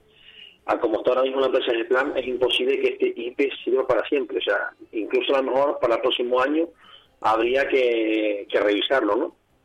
Porque es importante, puede que suba, o sea, como plan es una empresa pública, eh, sé que el año que viene, este año, eh, vamos a duplicar la cifra de negocio del año pasado, para el año que viene lo vamos a tener igual, pero yo no sé el 2024 la que vamos a tener, ¿no? Entonces, bueno, pero sí es verdad que se preparó para que 2022 2024 eh, bueno, y pues con eso, pues es verdad que podemos solventar todas las necesidades, o casi todas, ¿no? Eh, las necesidades que tengan las entidades. ¿Me está diciendo usted que la empresa es rentable entonces? Sí, sí, sí, sí, absolutamente. absolutamente. Bueno, ahí lo, lo vemos, ¿no? O sea, yo cuando, cuando nosotros eh, llegamos a mí lo que lo que me más me importaba es que vieran que el plan era un brazo de tutor útil porque yo creo que al gobierno no le interesa tener una empresa que no sea útil una empresa pública no entonces bueno oye pues hemos visto eh, eh, que, el ayuntamiento sobre todo por el tema de las palabras que siempre lo digo no la, la palabra burocracia pues está ahí y no, no se puede quitar por desgracia pues que Gesplan sea una, una, fuente de alimentación para sustentar todos sus problemas eh, burocráticos y de técnicos que tienen las entes, locales, pues oye, pues ha sido tal y ahí están. O sea, empezamos cuando llegamos con 20 ayuntamientos y ahora mismo somos 69 ayuntamientos medio propios de ellos, ¿no? O sea, de los 88 que componen eh, Canarias, más de todos los cabildos, más aparte de nuestra consejería, de todas las consejerías. Tenemos ahí la, el plan de empleo de la Isla de La Palma, conseguimos contratar a cerca de mil personas en mes y medio. O sea, que se está haciendo ya una gran labor allá, ya un más del 40% en cinco meses de trabajo eh, del proyecto. O sea, yo creo que están viendo que ese plan funciona y, y, pueden contar todas las entidades con ellos, ¿no? Con nosotros, perdón. Bueno, y GEPLAN, entre las encomiendas que tiene, tiene muchísimas, por ejemplo, la de hacer eh, planes generales ¿no? De, municipios que no tienen personal suficiente, planes de modernización eh, eh, y sobre todo también la gestión del medio natural y el medio ambiental, ¿no? como por pueden ser las propias cañadas del Teide. Y ustedes están también o han elaborado ese famoso borrador del plan parcial de uso y gestión del Teide. ¿Por qué tanta polémica, señor Piñero? Pues, hombre, como todo, Alberto, pues eh, lo hemos dicho, todo el mundo, pues muchas cosas que, que haga, ¿no? Pues unos están de acuerdo y otros no. Es verdad que había una polémica muy grande, pero nosotros ahí, eh, sinceramente, lo que hacemos es ejecutarlo y ya después a nosotros nos compete eh, lo que lo más allá, ¿no? nosotros nos, nos, nos, encargan tanto el PMM como el SOPRU como otros planes generales, nosotros los técnicos, nosotros los técnicos, nosotros, pues elaboramos y pues algunos puedan estar de acuerdo y otros no. Yo creo que todo al final llegará a un consenso y, se podrá. Sí, pero supongo Piñero, supongo señor Piñero que esto se habrá hecho con técnicos variados, ¿no? Es decir, técnicos de movilidad, técnicos de medio ambiente, porque vamos, no es, no, llega con el Piñero y hace aquí. Pues no, ahora en vez de 500 que pasen 50 coches, en vez de 50 corredores que sean 20, en vez de 149 kilómetros de sendero que hayan 45. Supongo que eso se habrá hecho, entre otras cosas, es un borrador en donde luego va a exposición pública y ahí pues, se presentan las alegaciones, incluso se ha ampliado el plazo hasta fin, mediados de julio, ¿no? Pues tú lo has dicho correctamente. O no es Agoné quien dice todo lo que lo que dice ese informe. O sea, hay varios técnicos que de muchas especialidades, de varias especialidades, en las que cada uno tiene su función y, y, lo expone y lo, y, lo indica en el informe.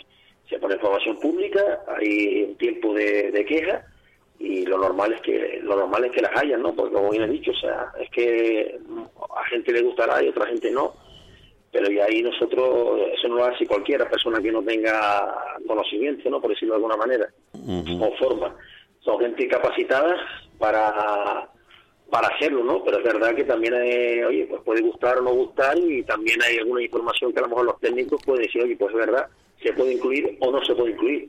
Pues ahí estarán para explicarlo todo en base a, su criterio, ¿no? ¿Cuándo terminaron ustedes este, cuánto tiempo han tardado ustedes en redactar este, este borrador? ¿Me puedes saber? Ahora sí, en último momento no, no te podría decir exactamente. En cualquier momento pues, te lo puedo hacer llegar el tiempo, ¿no? Pero seguramente que, se ha tardado un par de meses, bueno, seguro. Ya, bueno, de todas formas, está claro que, que eso será, digamos, el en, este caso la, consejería a la que pertenece el plan Transición Ecológica la que designe, bueno, ya ha ampliado el plazo hasta, creo que recordar, hasta el 20 de, julio y a partir de ahí, pues a ver las alegaciones que puede presentar el propio Cabildo de Tenerife, que, tiene mucha mucha parte de, responsabilidad en lo que suceda en, el, en las cañadas del Teide y luego, pues todos los que hayan presentado alegaciones, ¿eh? movimientos ecologistas, eh, federaciones deportivas, incluso clúster de audiovisuales y, y demás. Eh, señor Piñero, para terminar, eh, ¿qué quebradero de cabeza mm, le ha dado usted eh, en, estos años que lleva frente de G-Plan? ¿Cuál ha sido, digamos, dice, no, se me ha resistido esto? Pues mira, yo creo que hasta ahora problemas hemos tenido desde que entramos, no solo yo, sino todo el mundo, por el tema de que de la pandemia que nos ha asolado, guerra, eh, crisis, de todo, ¿no? Mm, pero sí es verdad que el más, lo más, la más preocupación que yo tenía, sinceramente de corazón, era tener que parar a mil personas eh, hoy día 4 de julio. Gracias a Dios lo conseguimos, fue muy, muy, muy eh, tedioso, de verdad. Eh, pero bueno, la verdad es que hasta ahora, y espero seguir así, algunas veces no se conseguirán cosas, pero todo lo que nos hemos propuesto, eh, no solo yo, yo soy la cabeza visible de la empresa, pero es verdad que si no tenemos un gran equipo atrás, a nada más eh, no conseguiremos nuestras metas y gracias a Dios las hemos conseguido. fue para esto, que sigan trabajando todas estas personas y que ojalá se vengan más, que vengan más, que yo espero que sí. Y oye, eh, pero sí es verdad que estamos muy, muy, muy preocupados y por mi parte, pues muchísimo. Pero bueno, gracias a Dios se consiguió y, y oiga, pues ahí, ahí estamos, ¿no? Pues vamos a ver si se ponen, digamos, los cimientos, porque evidentemente eh, es un tema complicado, ¿no? Cuando se habla mucho de, de, lo que es una empresa pública y sobre todo, lo, digamos, las actividades y funciones que tiene eh, y, una variedad enorme de tipos de contratos. Nos alegramos por, por, por GESPLAN, nos alegramos por sus trabajadores, nos alegramos, por ejemplo, de que en esos parados no esté nuestra compañera Jessica Moreno, que a, a que le damos un beso de, desde aquí. Sí, sí, sí. Ella es una gran trabajadora, la verdad. Bueno. No, tenemos queja de ella. No se, no, se deje comer el coco, que ella tira mucho para ahí, para Ure, para Vallanra, que tira también un poco para Armigua, para el norte. Que ella lo sabe. Ella pues Agoné Piñera, muchísimas gracias y muchas felicidades por ese buen trabajo que está usted realizando, usted y todo su equipo, al frente de, de Plan, una empresa que, que ha crecido una barbaridad y que tiene el reconocimiento, pues ya nada menos que de más de la mitad, de, entre otras cosas, de los ayuntamientos de, de Canarias. Un abrazo fuerte. Un abrazo y muchísimas gracias, Alberto. Gracias. Saludos a todos. Saludos y buen viaje. Un abrazo. Naturaleza, ocio, cultura, gastronomía, deporte, música. Acércate a Arafo y disfruta de todos sus encantos. En las medianías de Vilaflor de Chasna, a 1300 metros sobre el nivel del mar, Bodegas Reverón, desde 1947, posee una amplia extensión de viñedos y la más moderna tecnología para lograr nuestros vinos ecológicos. Te invitamos a visitar nuestra web bodegasreverón.com para que conozcas nuestros vinos, blancos, tintos, rosados y dulces. Si quieres participar en una cata comentada y degustar nuestros vinos, llámanos al 609 85 72 26 o visítanos directamente en la carretera general de Vilaflor a la Escalona en Los Quemados número 8. Bodegas Reverón, desde 1947, familiar, ecológico y canario, por naturaleza. Cada miércoles y sábado tienes una cita en el Mercado del Agricultor de Candelaria de 8 de la mañana a 2 de la tarde en su sede frente al ayuntamiento. La calidad que se puede saborear. Consume productos locales. Candelaria Viva. El Rosario, un municipio lleno de contrastes, con el mundo rural como seña de identidad y un litoral para el disfrute del ocio y los deportes náuticos durante todo el año. Con un mercadillo agrícola en continuo avance, donde comprar productos de kilómetro cero. El Rosario, tanto por descubrir. La carretera del sur, con Norberto Chijet.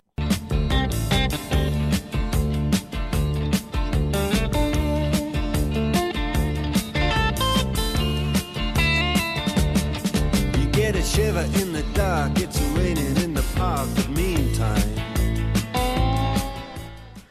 Y vamos que nos vamos, que la carretera del sur sigue su camino. Hay que recordar, seguimos recordando ese accidente por aquí cerca eh, de- del Porís, en- en- en- dentro de lo que es el municipio de, de de dos coches involucrados, dos turismos involucrados, un accidente en la TF1 con, con retenciones. Tengan ustedes cuidado. Retenciones que son casi habituales ya en esta carretera, no de la carretera del sur, sino la autopista del, del sur.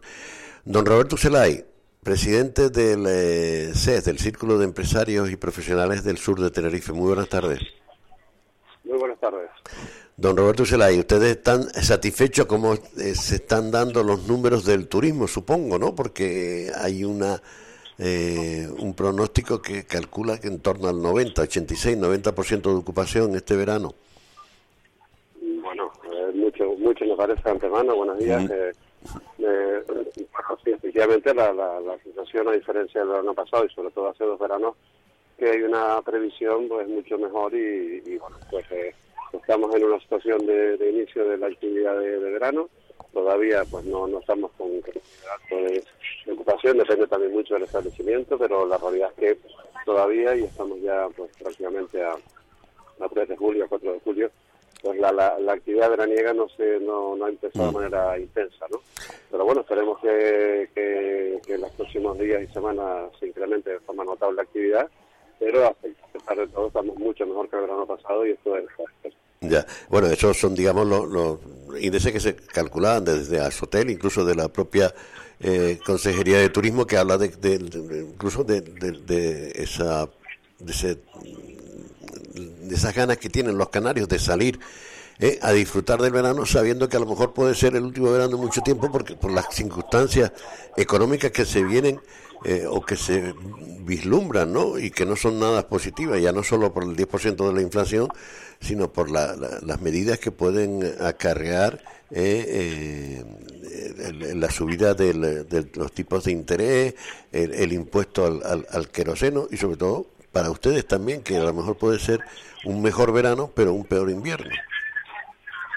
Bueno, el verano son seis meses de temporada, empieza el 1 de enero y acaba el 30 de, de octubre y bueno, ojalá llegásemos, llegásemos a esos porcentajes de ocupación eh, que en algún caso los conocimientos y sobre todo a finales de julio y agosto se podrán, se podrán dar, pero bueno, no creo que se lleguen esos porcentajes ni, ni, ni de lejos. Ya. En cualquiera de los casos, efectivamente, eh, la oferta que tenemos en Canarias, en Tenerife, en Tenerife Sur es muy muy variada, desde establecimientos de 5, 4 y 3 estrellas, tanto hoteles como hoteles, y bueno, hay una, una oferta de precios para todos los bolsillos, con lo cual, aunque uno pues tenga alguna limitación puntual, pues siempre habrá algún establecimiento eh, parecido, similar, con una tarifa un poquito más eh, económica que pueda ser objeto de reservar, con lo cual siempre en Canarias afortunadamente tenemos esta, alternativa y, bueno, pues habrá que ir ajustándose mm. A los presupuestos que tenga cada familia o cada pareja. Eh, eh el IPC dice que ha subido también porque han subido el, el, los gastos, digamos, lo que es el, concepto turístico, ¿no? De, de, transporte y de alojamiento. Le pongo un ejemplo. Hay apartamentos que hace un año estaban a 400 euros y ahora están a 900.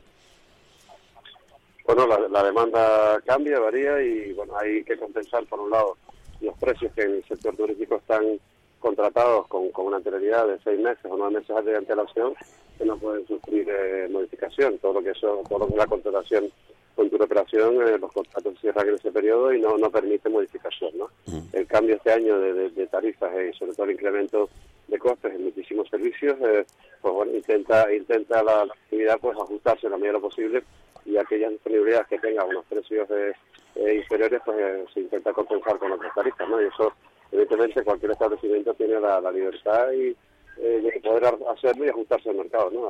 Habrá establecimientos que lo puedan hacer y que tengan la fortuna de poder cubrir parte de la demanda nuevas reservas a unos precios superiores y otros que no.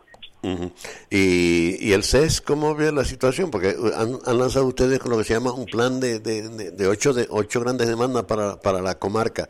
No vamos aquí a estar hablando siempre de lo mismo, pero el aeropuerto, las vías, el hospital.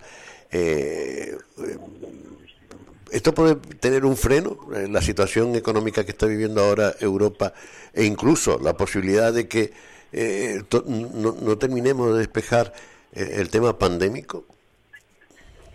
Bueno, la, situación es la que es, ¿no? Llevamos eh, dos años y pico de, importantes cambios en, todos los sentidos, desde el acto de compra del, cliente, con compras última hora o de ultimísima hora, desde nuevos servicios y experiencias que busca el, cliente, con más espacio, con más tiempo, con más espacio libre, con menos eh, eh, y evidentemente lo que hemos hecho en este, en este trabajo es eh, pues un trabajo de un año que hemos estado visitando a todas las implementaciones comarcas, los nueve municipios que van desde España hasta Frente del Teide, incluyendo Vilaflor, y exponiendo lo que nosotros entendemos estratégico para, para el impulso de la comarca de Tenerife Sur y sobre todo que permita pues mejorar nuestra nuestra oferta turística por un lado en aquello que no depende del privado, del establecimiento privado, con, con colaboración siempre y continuo el trabajo con la administración y en este caso el consensuar con estos nuevos ayuntamientos eh, lo que tenemos que es estratégico, ¿no?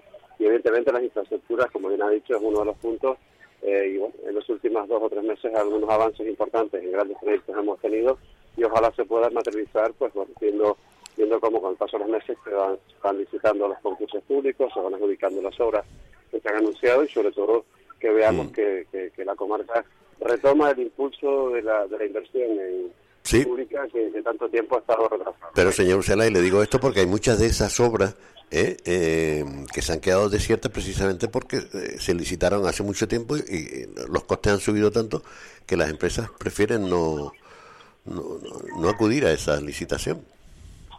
Bueno, la administración sí tiene que ajustar como el resto como el resto del mundo, ¿no? Evidentemente cuando una se licita una obra y el coste de, del, del gasoil, del petróleo sube de una manera eh, brutal y, no permite a la empresa poder poder trabajar o trabajar a pérdida, pues evidentemente eso hay que reajustar el, contrato, la licitación y evidentemente los mecanismos que la administración tiene en este momento son pocos y por eso irán quedando algunas licitaciones desiertas o algunas obras se pararán porque porque porque no es viable pues para, para aquella empresa que, que, ha adjudicado un, contrato con unos precios cerrados pues que el incremento de costes le, de costes le haya eso le puede mm. suponer pues pérdidas importantes. Hay, hay mecanismos para ello, para esas revisiones.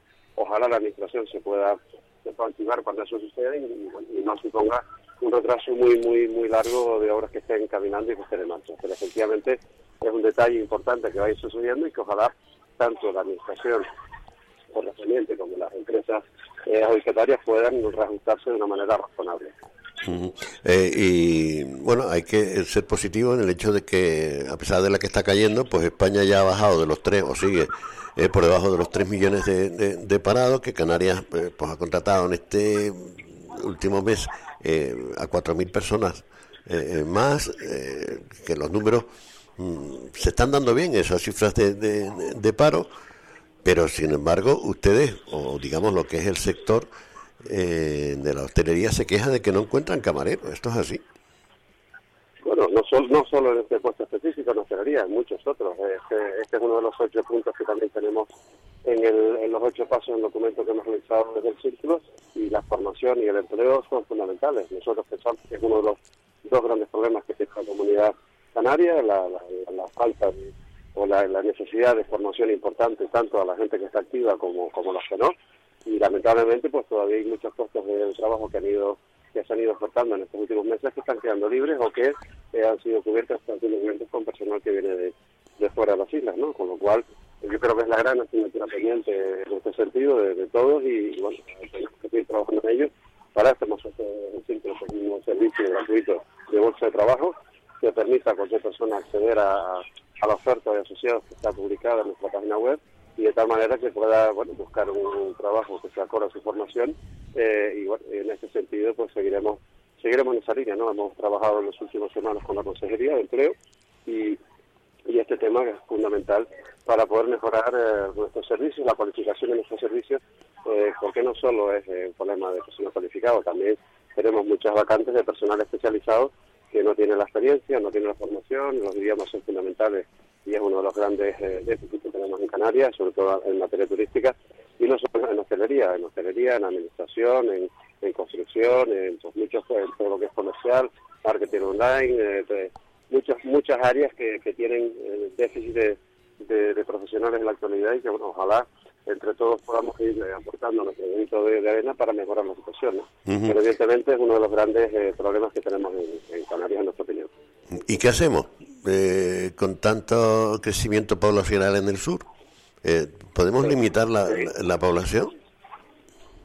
Bueno, a nivel europeo poco, ¿no? Hay uno, son uno de los, de los grandes ejes del, de la Unión Europea, la libre circulación de personas y, y, y, servicios en el territorio comunitario y, bueno, y luego la inmigración, pues eh, ya también conocemos la dificultad en controlar la inmigración irregular y bueno, en aquella que puedas que se pueda regular, evidentemente para cubrir las fuerzas pues será muy útil como, como, como estamos viendo en algunos casos específicos, ¿no? Pero seguir eh, formando a nuestra gente, activar mucho más eh, y acercarse al mundo al mundo de la, de la actividad y de la empresa y, seguir eh, motivando a nuestra gente para que puedan formarse y especializarse.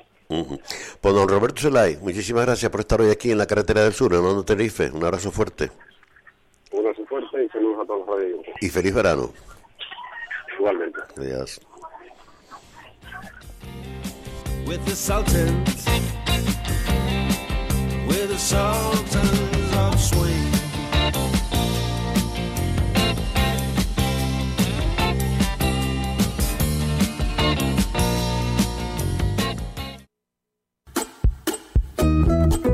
Naturaleza, ocio, cultura, gastronomía, deporte, música. Acércate a Arafo y disfruta de todos sus encantos. En las medianías de Vilaflor de Chasna, a 1300 metros sobre el nivel del mar, Bodegas Reverón, desde 1947, posee una amplia extensión de viñedos y la más moderna tecnología para lograr nuestros vinos ecológicos. Te invitamos a visitar nuestra web bodegasreverón.com para que conozcas nuestros vinos, blancos, tintos, rosados y dulces. Si quieres participar en una cata comentada y degustar nuestros vinos, llámanos al 609 85 72 26 o visítanos directamente en la carretera general de Vilaflor a la Escalona en Los Quemados número 8. Bodegas Reverón, desde 1947, familiar, ecológico y canario, por naturaleza. Cada miércoles y sábado tienes una cita en el Mercado del Agricultor de Candelaria de 8 de la mañana a 2 de la tarde en su sede frente al ayuntamiento. La calidad que se puede saborear. Consume productos locales. Candelaria Viva. El Rosario, un municipio lleno de contrastes, con el mundo rural como seña de identidad y un litoral para el disfrute del ocio y los deportes náuticos durante todo el año. Con un mercadillo agrícola en continuo avance, donde comprar productos de kilómetro cero. El Rosario, tanto por descubrir. La carretera del sur con Norberto Chijet.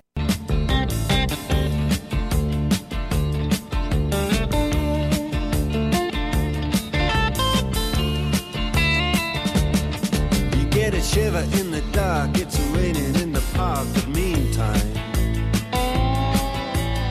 Sound of the river, you stop and you hold everything.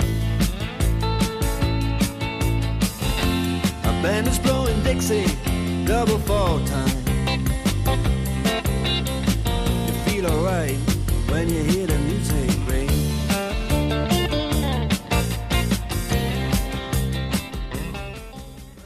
Y nos vamos, hemos intentado hablar con nuestro buen amigo Carlos Pérez y Maca, pero tiene mucho trabajo, es uno de los trabajadores de, que están metidos ahí en faena cuidando nuestro Teide.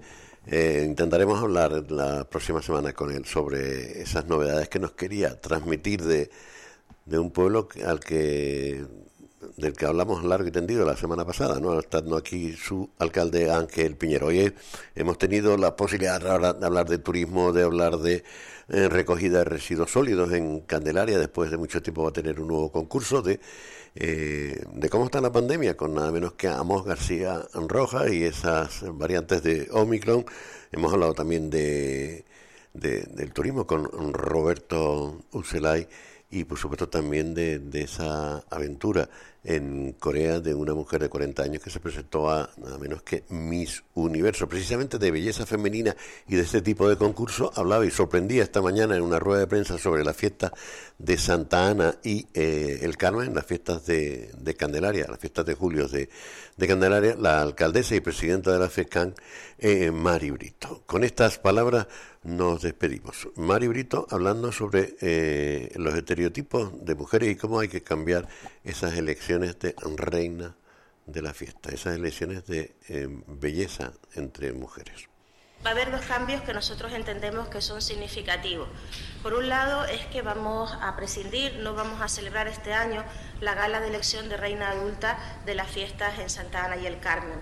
Es, una cierta, es un acto que tiene cierta relevancia histórica, pero estoy convencida de que no supondrá, que no afecta a la celebración y al conjunto de la población en Candelaria y sí me gustaría, si me permiten que lea lo que quiero que se tome como una declaración institucional por mi parte y en nombre de esta corporación.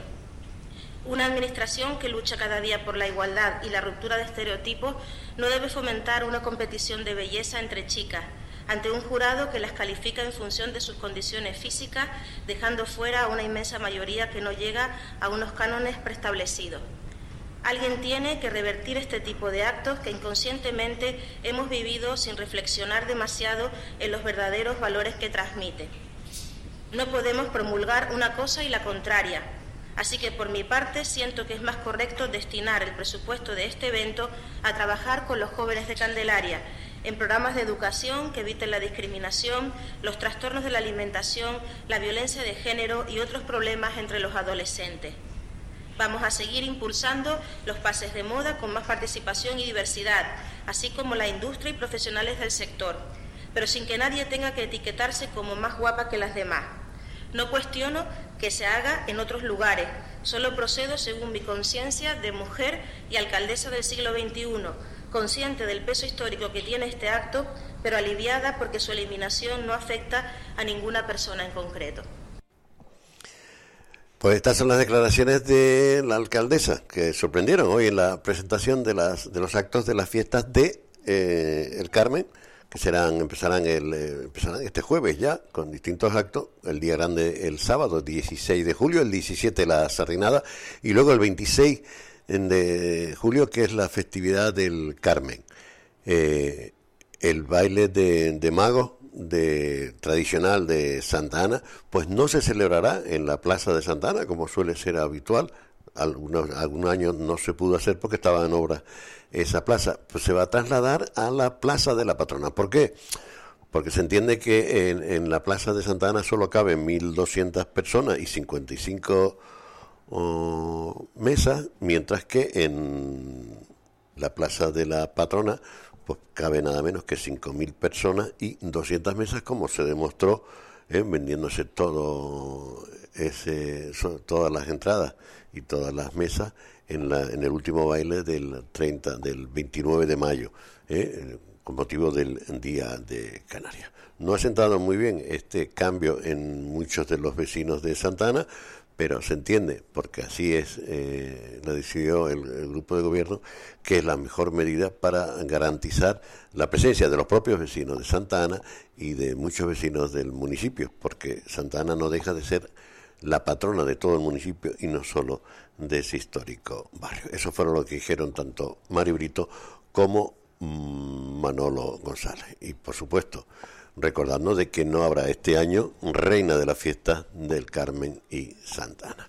Hasta aquí, eh, hemos intentado hablar con Carlos que nos acaba de mandar un mensaje, si nos está oyendo pues que quedamos emplazados para el próximo lunes, ya son las 2 de la tarde en el archipiélago canario, faltan un par de minutos para 2 de la tarde en el archipiélago canario, pero volveremos a estar con ustedes, en Dios mediante, el próximo lunes, aquí en, la Carretera del Sur, en pleno mes de julio.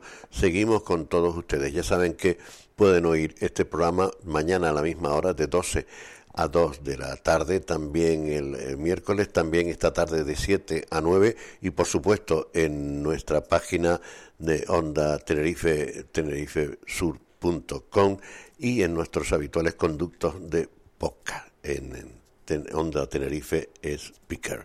Así que saludos cordiales de Román Luis Hernández, como siempre, en el control y de quien les habla Norberto Chige. Hasta el próximo lunes. Un abrazo. Sean felices.